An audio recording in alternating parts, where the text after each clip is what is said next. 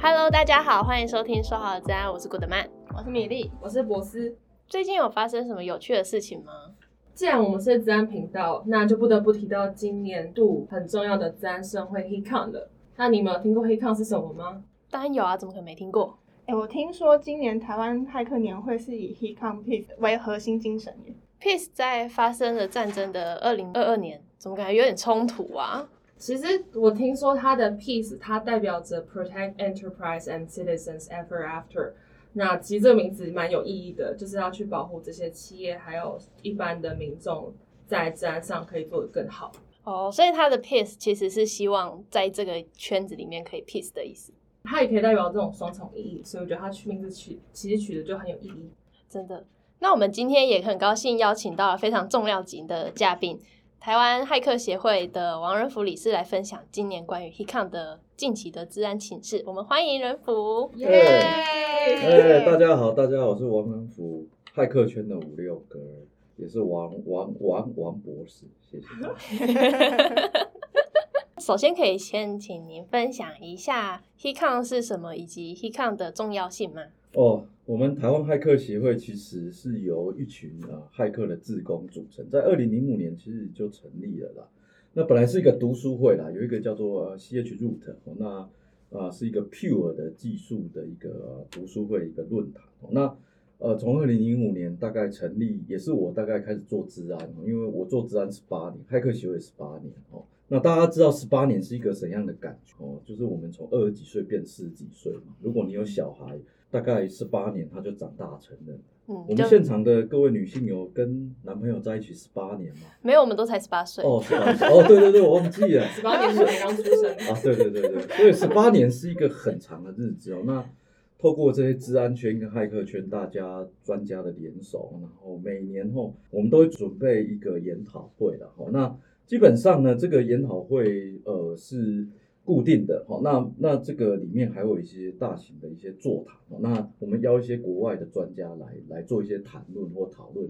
那过去我在 HeatCon 的活动里面也有讲过一些议题的。那基本上呢，在二零一二年、一一年的时候，其实我在几年前也做过跟骇客圈，我们看一些好朋友做过一些研究，像手机研究。所以基本上除了呃资资安上面跟 Pure 技术。呃，像手机研究这些，我们也有做一些像政策啊、法规都有在做了。那这是一个非常好的平台，而且当初也是希望透过非盈利的平台哈，让大家能够在里面就去学习这些自然技术。那也透过我们 HeatCon 来引导哈，呃，大家不要去走歪路哦。对啊，因为夜路走过会碰到鬼嘛，对不对？骇客走多了会赚到钱啊，不是骇客骇客。坏人做多了还是会不好的，我想就把这个骇客技术用在呃对的方向，这也是我们啊这一群啊老骇客们的初衷了。好，那里面大概都是技术的啊，除了我比较例外，我我以前其实是做 AI 演算法，做资安，那后来在做资安的一些研究、政策法规，那也有做一些灯号系统的研究。嗯。那这个骇客的部分，我们其实也在推广骇客群的一些能量。那今年的治安议题，其实我们讨论很久，也非常有意思哦。那希为什么要叫 Peace？希望除了呃祈愿和平之外，那基本上另外一个更重要是，就是要保护企业跟大家的安全。我想治安是大家共同的责任嘛。那我想这个也是我们治安产业把大家维系起来，跟人才培育。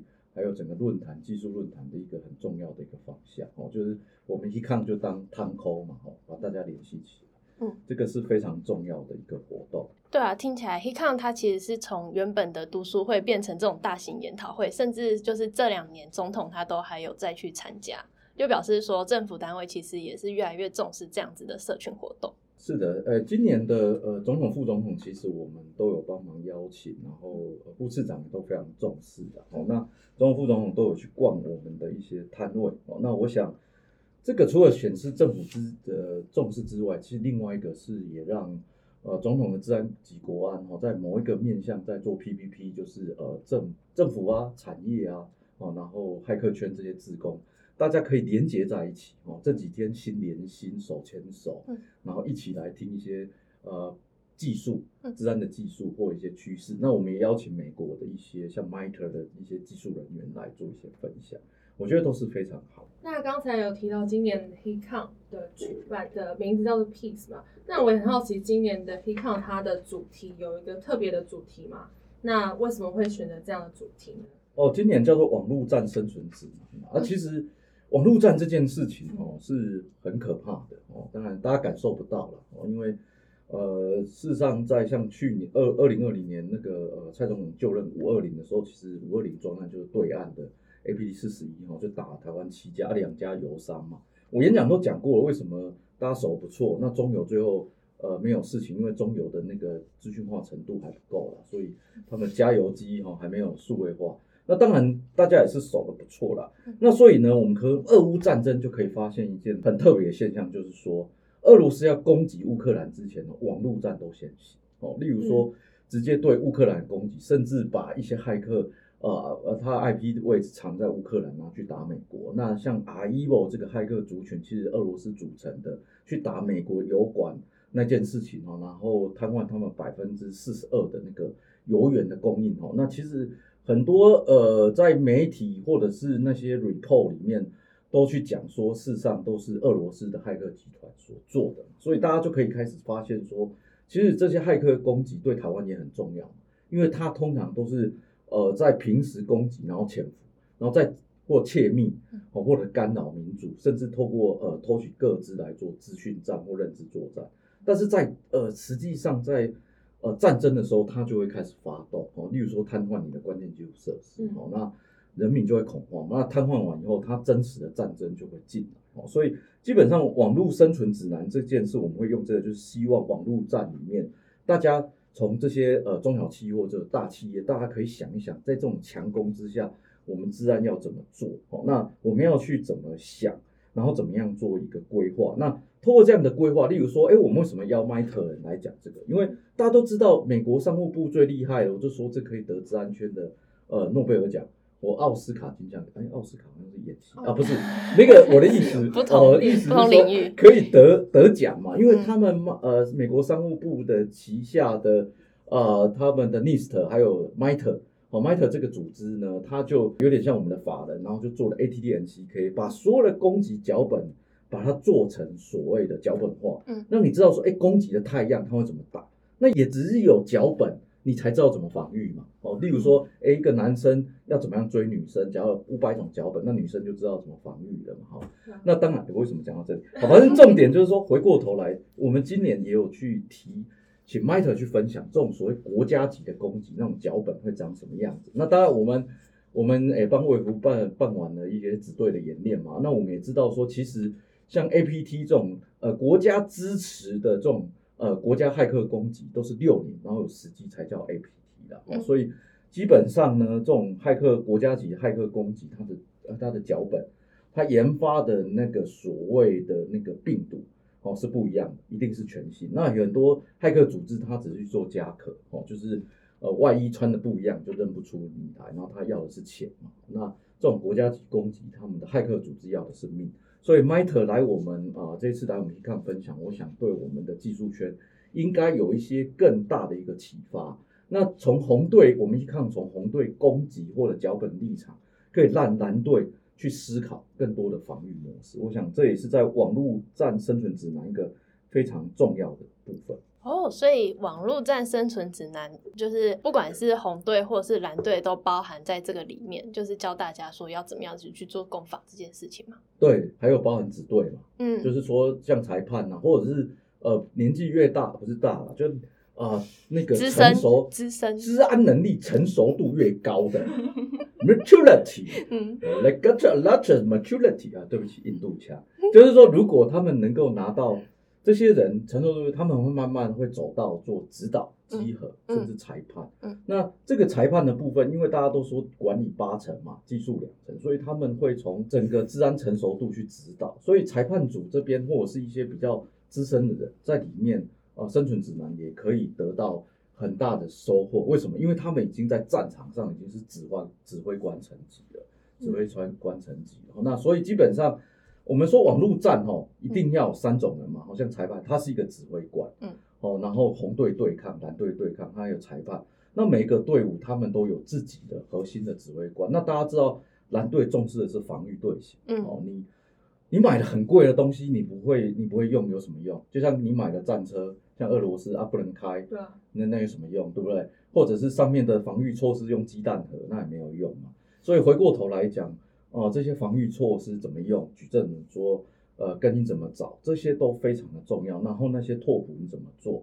那在攻击的时候你怎么样复原？然后怎么样应变？每一个人各司其职，怎么做？授课人怎么做？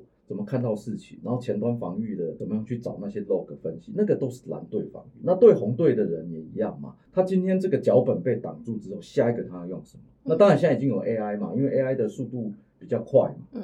那但是所以现在我开玩笑说，现在骇客攻防也是都是人跟机器的对抗哦。很多骇客圈现在攻击像暗网，他们都已经做到所谓的呃像 hunting 的一样哦。那什么叫 hunting 呢？在暗网里面，假设我今天要打某一个公司哈，或者是像要打古德曼哈，古德曼，那我就把他的 IP 位置啊，他的社交工程，他所有都列出来，他交过的男朋友全部都会列出来，被发现了，那就会开始了解说，哎，我怎么样打他，然后怎么样塑造他的 persona，他的形象，然后开始打他，所以后面呢就会开始去去把这些形象猎捕起来，猎捕起来以后，他会在暗网里面去征询。征询这些骇客圈，这些所谓黑帽骇客，谁要来救？有人会做 Web Web 狗嘛，会做 Web 攻击，有人会漏洞，有人会针对所谓的防御系统啊去做研究。所以他有一个群集去打，甚至他写成 AI 系统，然后呢找一个肉鸡挂上去，打上去的时候，他其实透过肉鸡在做攻击，而且用 AI 的技术打很快。所以你回去溯源的时候找到那个肉鸡，它可能是它可能是那个呃在某个。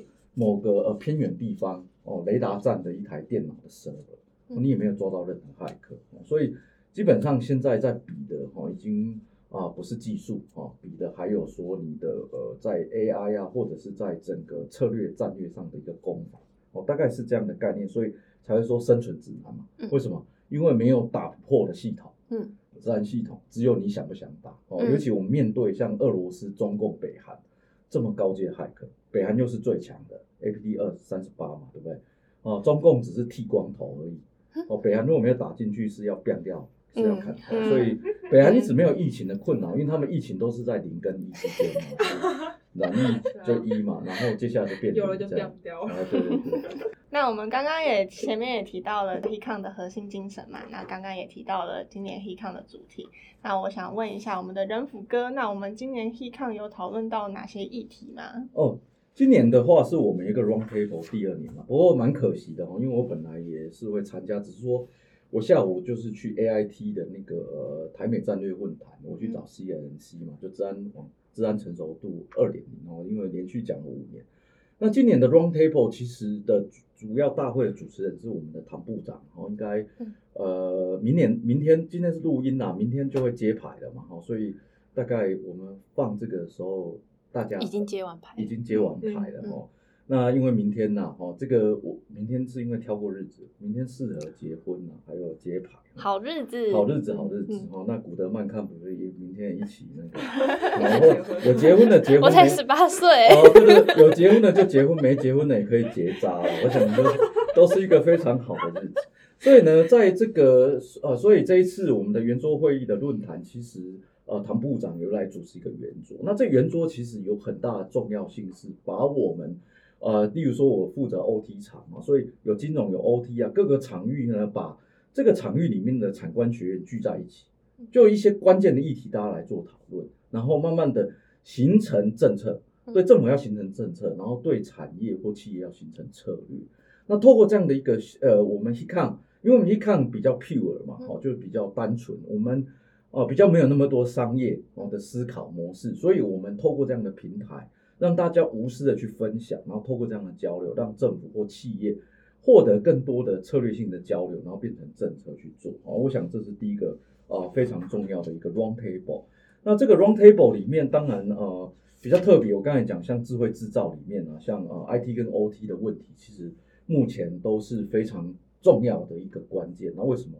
大家从中油案就可以知道嘛，嗯，哦，数位相异性现在问题已经很大，就是说在出治安事件之前的每一个业者都说，我跟你讲哦，王老叔，我们那个公控都是实体隔离呀、啊，有吗？我们没有连上网络，我们没有连上网络，可是出事的每个都有连上网络。从过去的意淫案，在伦敦分行数位麦克风进来，ATM 的钱就吐出了。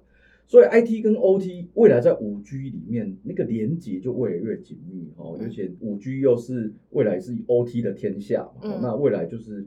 从 O-RAN 啊，开放性四 G 风潮开始开放性架构，所以那个连接会更多。所以在这个状况之下，OT 怎么样防护？那 OT 又很又很复杂，为什么？因为每个公共设备它一用就要用一二十年嘛。好，那呃它可能不断的营运，那上面的包乖乖也越叠越，越多嘛。从绿色到紫色，为什么？临时柜啊，临时柜就变临时柜，为什么？因为那个 OT 的设备已经很久没有办法更新了，甚至关机可能都无法重启。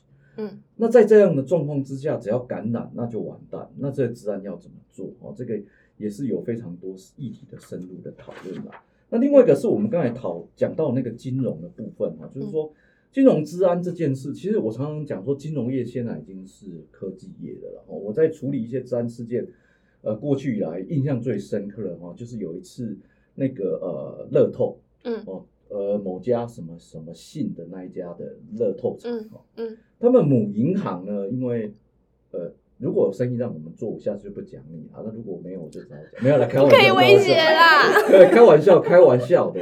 哦，就是说某家银行业者哦，那当初的话就是那他经营的那个乐透彩的彩商哦，就是他的银行出了一点治安的状况，所以那乐透彩就不能签，不能。签捐公益啊，差点说签赌，大家都不是赌博，那都是为了公益哈。我常常是为了公益去买一些，但是常常摃龟，所以我奉献很多。那所以基本上呢，在这个状况之下，你就会发现那个银行对于像乐透彩都有相依性。然后那一天我还要开史上最大彩哈，或前几名的大彩哇，中南部很多阿伯阿公都很很冲动啊，那我们不能签，他快变首富了，你知道吗？然后就是。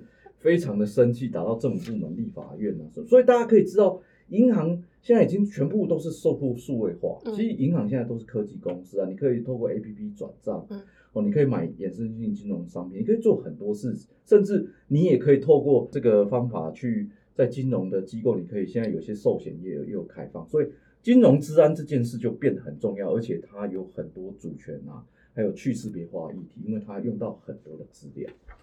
那最后一个东西就是那个治安长部分。嗯，资安长我觉得这个也很重要，因为基本上当治安长是很辛苦。我们知道很多大上市贵公司现在有法规跟指引出来，大家都要做治安长。嗯，真的。那很多大企业他们找不出治安长怎么办？那只好抽生死签嘛。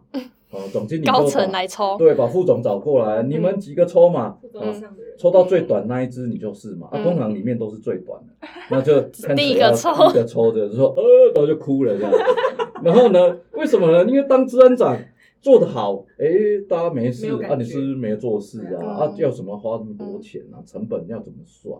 那，出事又唯你是问，然后现在又要公告嘛，所以是一个很辛苦的，吃力不讨好，哎，吃力不讨好了，嘿。我吃力已经是很好了，有时候是吃屎还不讨好。啊，either either some shit，啊，but not get any effort。嗯，除了 cyber security，读了 cyber security，所以呢，基本上这个呃，关于基础设施跟治安长这些东西，大家连接是呃，透过这个交流，让大家知道怎么样在策略面把治安做得更好。我想这些也是很重要，因为呃，很多时候治安，我常常讲哦，治安啊，呃，两成靠技术，八成靠管理。这个八成里面有八成是靠经验的，嗯，然后剩下的两成老师那是什么？是靠运运气，所以运气也很重要。所以我常去拜拜，大概是这样。好，大概我的想法啊，不要问我治安神是谁，大概是诸葛亮还是什么之类的。然后美国可能是可能是图灵还是什么？不会啦，不会问这个。其实回扣到刚才的 HealthCON 的主题是网络战生存指南嘛？那我们刚才其实也提到说。从去年开始，这种国家层级的网络间谍资讯战就已经开打，有点像是烽火连天的那种感觉。然后像是乌俄冲突成为那种，像网络战就成为乌俄冲突的第二战场嘛。然后其实到最后，最近的台海的震惊情势也有带来的像是这种这样子的网络战。那其实就是让大家看到说，这些网络作战在现实中这样子的真实情景。都是会经常发生的。那从最近这些攻击事件就可以看到说，说像是这种供应链啊，或是社群平台，或者一般企业，甚至到我们这种一般民众，甚至到这种骇客文化都会受到波及。那没有人是能够置身事外的。那其实就很好奇，说仁福哥对于接下来的国际上的治安情势有什么样的看法呢？可以跟我们分享一下。哦，对了，俄乌战争，呃，目前像 ransomware 的发展，像 Whimpergate 啊，或 Candy Whimper 什么一大堆这种骇客组织或新的勒索病毒哦，基本上呢，最近的因为是国家级的战争嘛，所以他要的都是你的命，不是你的钱，所以很多勒索病毒做的就直接让你坏鬼哦，或者是。进行在账户攻击完以后，就是整个去做像 AD 上面的瘫痪的一些步骤了。所以基本上呢，在既然是战争的部分哦，那当然有些窃知跟窃密会像有快攻慢打跟慢打，呃，所谓慢打快攻的部分哦，那它窃取各资跟认知战跟混合战的混合这一块，其实做很多，包含那个当然有攻也有守啦，哦，有攻也有守，像泽伦斯基最近。呃，对于他们的那个呃那个被占领区啊，嗯，哦，那那俄罗斯当然他有一些媒体新闻从数位去讲，他们也有骇回去嘛，嗯，那就包呃去播泽林斯基的一些讲法，哦，那所以基本上在攻防的体系里面都有了，哦，那这样的一个新形态的一个战争情况，其实对台湾是比较辛苦，因为台湾的经济八成以上都是重要企业的贡献，哦。那我们知道，在供应链里面最最困难是这些中小企业，为什么？啊、呃，他们营收没有很大，那工厂很多时候啊、呃、就有很多台电脑，那为了这些工厂营运，它一定会加 server，哦，或者 switch，或者是 AD，为什么？啊、呃，因为他们还是有 ERP 系统，他们的母公司还是需要这些东西，可是，在预算考量之下，他没有这些钱，所以往往很多时候被供给变成肉鸡了。变成肉鸡之后，再透过它去打政府啊，关键基础设施。那我们知道我们的刑法三十六章里面非常清楚哦，只要打政府关键基础设施就是公诉罪。那所以很多中小企业，呃，像有一些卖肉松也是啊，被打完以后，那阿公阿妈他只在网络卖肉松，嗯，但是他一定会架 server 嘛，架 web 嘛，哈。那被打完以后，那个调查局刑事局啊，冲进去要要要要查证，拿收手票啊，要扣留的时候，他们都吓死，差点心脏病没有。我只是卖肉松。对对，我只是卖肉松的这样，你要几盒这样。但是回过头来讲，就是说，大家就可以知道为什么，因为他没有钱做资啊。因为我们知道像，像呃顶级防火墙一台都是上千万，好几千，像 P 开头的，我们不帮他广告，除非他给我钱。或者是说，呃，这些治安设备其实我很花成本，所以很多时候，呃，小则你你家的 IP cam 嘛，IP camera 被当成跳板嘛，哦。那被当成跳板做 DDoS 啊，或者是帮网红抽流量啊，甚至你的 server 被被被人家打下来，然后就当肉鸡去打关键设施，这些事情都有可能呐。那更可怕的是，可能你因为大家都知道防火墙对于 IP 的控管是这样嘛，白名单、黑名单，很多时候只要供应链里面的哦，例如说 Mail Security 一样，就是会当白名单嘛，都会认为你是好人。那骇客也会利用这些特质，先把像。呃，供应商里面的一些小公司、中小企业打下来哦，然后去呃再去打，把它当肉机去打别人，甚至通过 POS 机去做攻击。哦，所以这些东西都是在所谓资讯战里面一个非常重要的一个关键。那第二个，当然除了去呃去瘫痪勒索病毒啊、窃取个资，那很多时候在医院啊、医疗体系或金融体系，很多时候是拿那些个资啊，哦，拿那些个资的话，其实风险很大。